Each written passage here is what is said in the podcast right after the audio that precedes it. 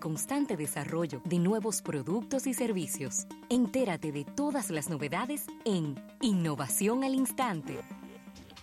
Bien, vamos a agradecer a nuestro público por todas estas eh, innovaciones al instante. Mira, Ravelo, y se ha hablado mucho de, de todo este tema de las eh, fintech.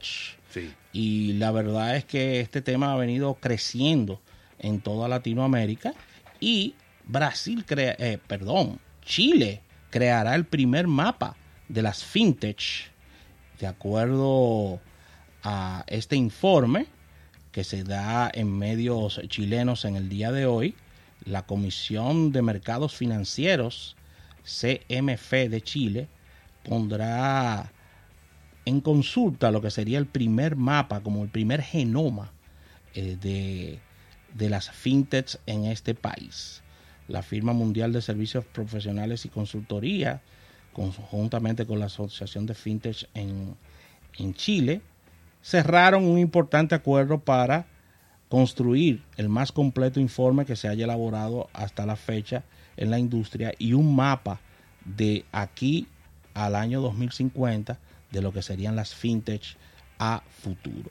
Este propósito y este reporte es dar a, a, conocer el estado actual de las empresas fintech en el país y se están agregando datos, investigaciones recientes en este mercado que viene irrumpiendo en la industria financiera de manera fuerte a nivel global y ya se cumple una década de la, de la fundación de las primeras fintech.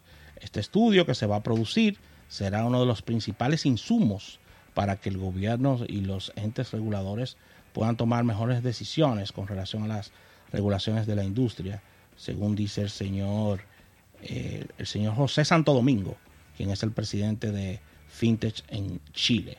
Aquí en la República Dominicana ya se formó sí, eh, un gremio. Un gremio está presidido entre está dentro de su dentro del gremio y dentro de sus ejecutivos está Manuel Agrullón, claro. hijo, el cual está creo que presidiendo al día de hoy esta institución y esto de verdad que va en franco crecimiento, Ravelo, y de mucha innovación este tema de las fintech en todo el mundo. Mira, y en esta innovación tenemos que hablar de Cyber Monday y de cuáles son las expectativas del gasto y de cantidad de compradores. Los analistas están prediciendo que será un récord en ambos números. Así es. Se está hablando, Rafael, bueno, para quizá para, para ponértelo en contexto. El Cyber Monday en el 2016 vendió 3.450 millones de dólares. En el 2017 fue un crecimiento abismal, y lo hablamos aquí, 6.590 millones de dólares, prácticamente un 80-90% de crecimiento. Pues este año, Rafael, las estimaciones andan por los 7.250 millones de dólares en algunas empresas, porque ya te decía ahorita que hay algunas que están calculando que va a ser los 7.800 millones de dólares en gasto.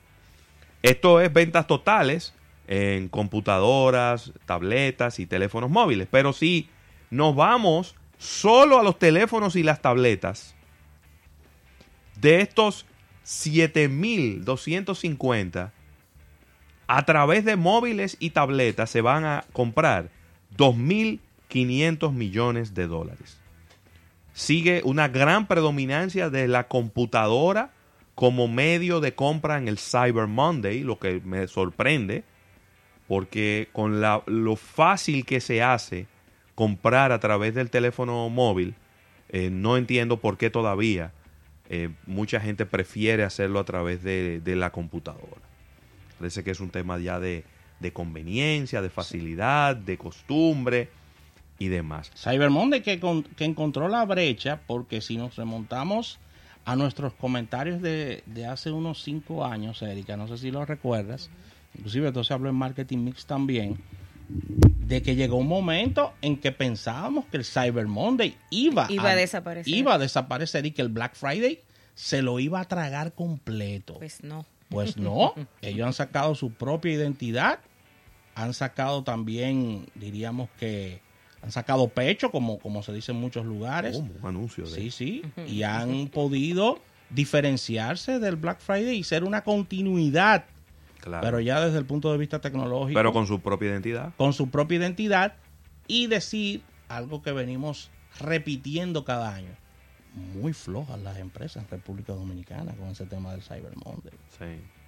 Vi en el día de hoy una, una portada falsa de Corripio, donde motivaba, bueno, motivaba no, de hecho te decía que los especiales estaban en la página web.